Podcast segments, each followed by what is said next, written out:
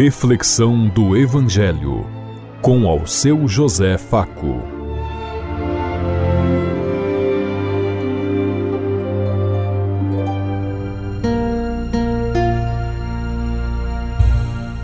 Paz bem a todas as emissoras e rádio ouvintes em sintonia conosco nesse dia. Queremos levar até você uma mensagem de amor através da palavra de Jesus Cristo, hoje no Evangelho de Mateus, capítulo 2, versículo 13 a 18. Sábado, 28 de dezembro de 2019. Que a graça e a paz de Deus Pai, Deus Filho e Deus do Espírito Santo vos ilumine nesse dia e seja uma boa notícia para todos.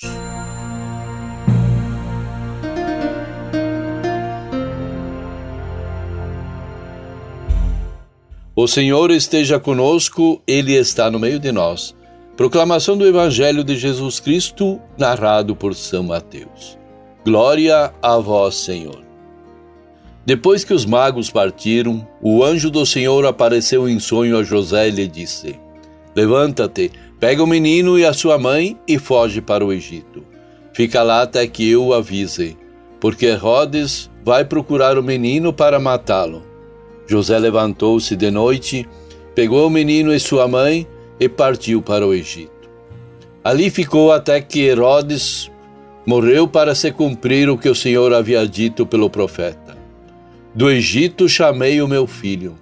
Quando Herodes percebeu que os magos o haviam enganado, ficou muito furioso e mandou matar todos os meninos de Belém e de todo o território vizinhos de dois anos para baixo exatamente conforme o tempo indicado pelos magos. Então se cumpriu o que foi dito pelo profeta Jeremias. Ouviu-se um grito em Ramá, choro e grande lamento. É Raquel que chora seus filhos e não quer ser consolada, porque eles não existem mais. Palavra da salvação. Glória a vós, Senhor.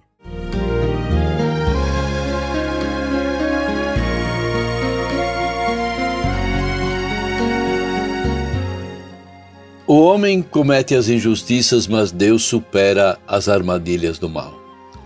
Jesus, quando nasceu e foi anunciado como o novo rei, rei que te traria a justiça e o direito sobre todos os povos, nações e sobre toda a terra, e principalmente no império daquela época, ele passou a incomodar, porque todos o poder que não está em função do povo, ele não presta e esse era o poder que dominava naquele tempo de Jesus.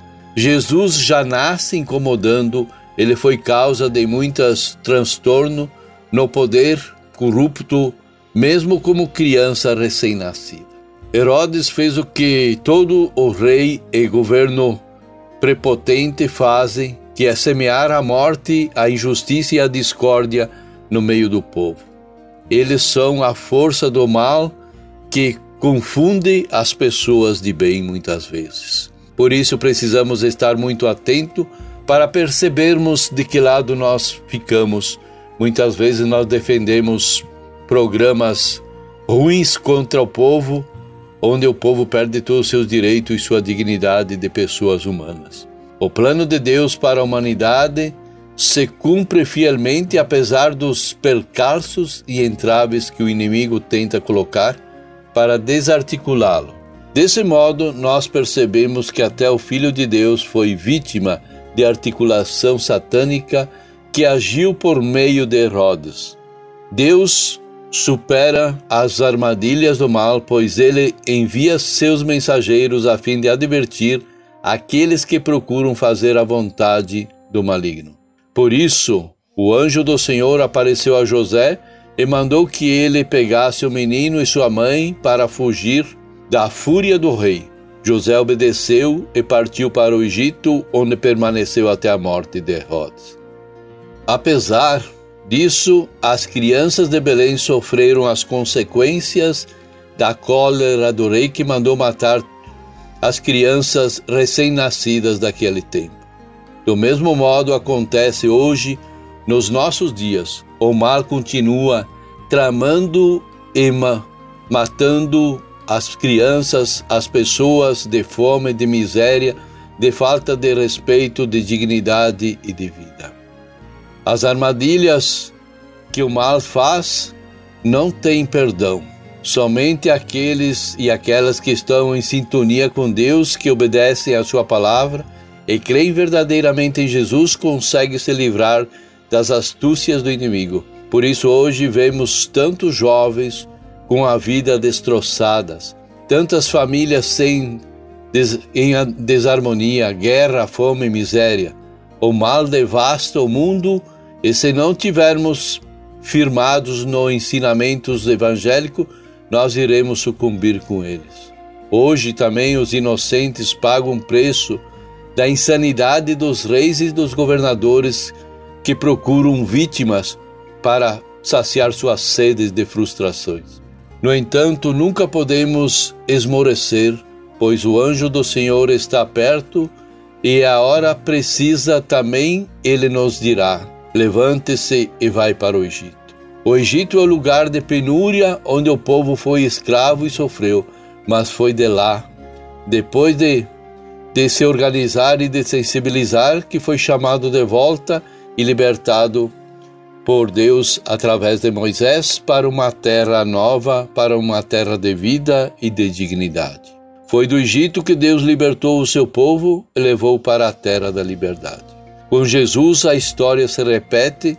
No Egito, ele veio para o meio do seu povo para libertar o povo que lhes, lhes dar o prêmio da eternidade. Jesus faz a mesma caminhada de Moisés e volta para o meio do seu povo com seus pais para trazer de volta a dignidade, o respeito e a libertação. Somos o povo que saiu da escravidão para a libertação com Moisés e com Jesus, mas agora é a nossa vez de libertar o povo das mãos dos imperadores prepotentes e mesquinhos que agem nas sombras da, dos nossos dias de hoje. Nós precisamos nos perguntar: você tem sabido escutar a voz do Senhor que o chama no deserto para a vida nova? Você tem sofrido as consequências das injustiças desse mundo em que vivemos?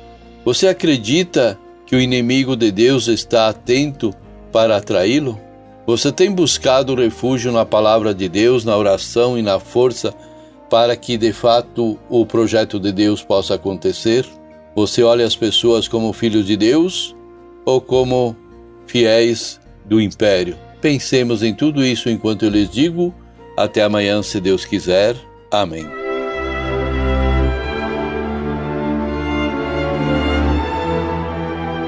Você ouviu Reflexão do Evangelho com ao seu José Faco.